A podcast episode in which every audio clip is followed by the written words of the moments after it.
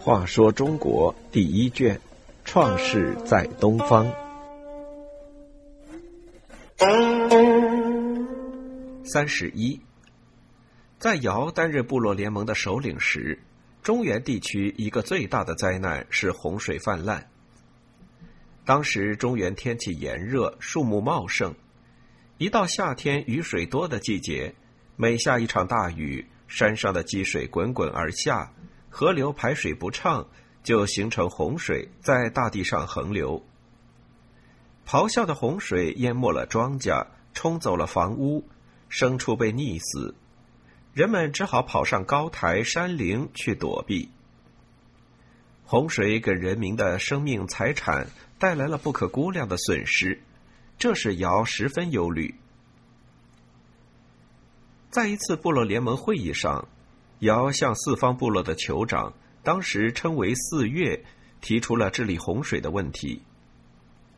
尧说：“四方诸侯之长啊，现在滔滔洪水在大地上肆虐，奔腾呼啸，包围了大山，冲上高岗，水势浩浩荡荡，简直要遮蔽天日。在下的臣民都愁苦叹息。”询问着有谁能治理洪水，使人们得以安定的生活呢？四月都回答道：“还是让鲧来担任这项工作吧。”尧知道，鲧这个人平时作风不正，便摇头说：“这人常常违法乱纪，不遵守命令，危害同族。”四月再一次向尧推荐道。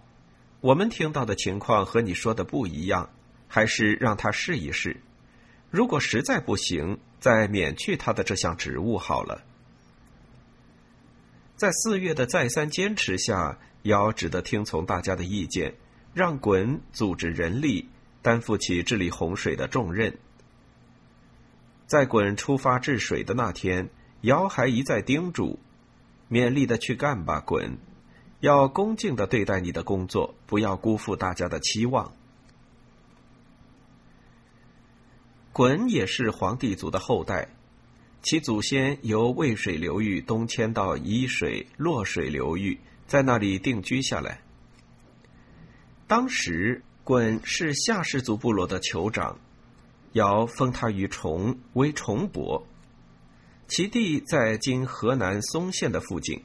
因此，人们又称他为崇伯鲧。鲧和其他部落酋长的关系比较好，因此四岳都推荐他去治理洪水。在接受尧的任命后，鲧并没有总结过去治理洪水的经验，没有设计治理洪水的总体方案，只是按照过去共工治水的老方法，铲高填低。也就是把高地的泥土填到低洼的地方，筑成堤坝，堵截洪水。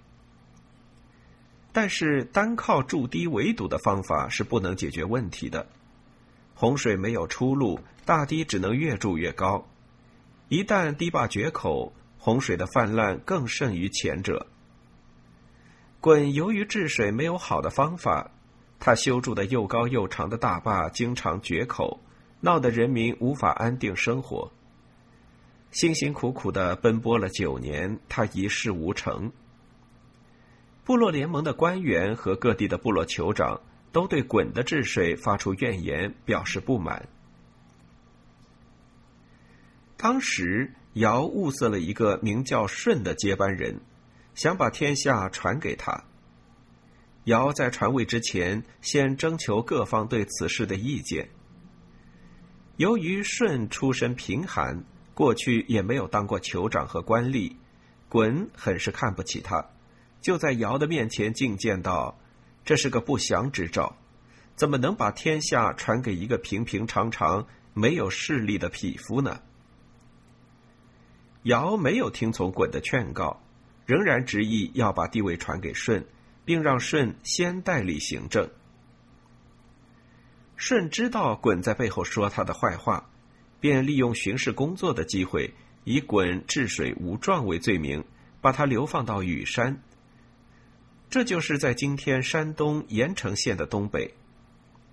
后来又把他杀死，举鲧的儿子禹继续治理洪水。鲧被杀死后，传说他的神灵化为黄熊，潜入禹渊，即羽山流水汇合处的深渊。鲧治水虽然没有成功，但他为后人的成功积累了丰富的经验。鲧的被杀也有几分冤枉。他好心为天下辛勤工作，治水虽然没有成功，也是不该被杀的。鲧的死还有当时领导层内部斗争的原因，故传说他死不瞑目，化为黄熊。在鲧的儿子夏禹登上帝位后，鲧即被作为交际的祖先神。为纪念他的治水之功，到商代、周代。鲧还一直作为群神之一，受到人们的供奉和祭祀。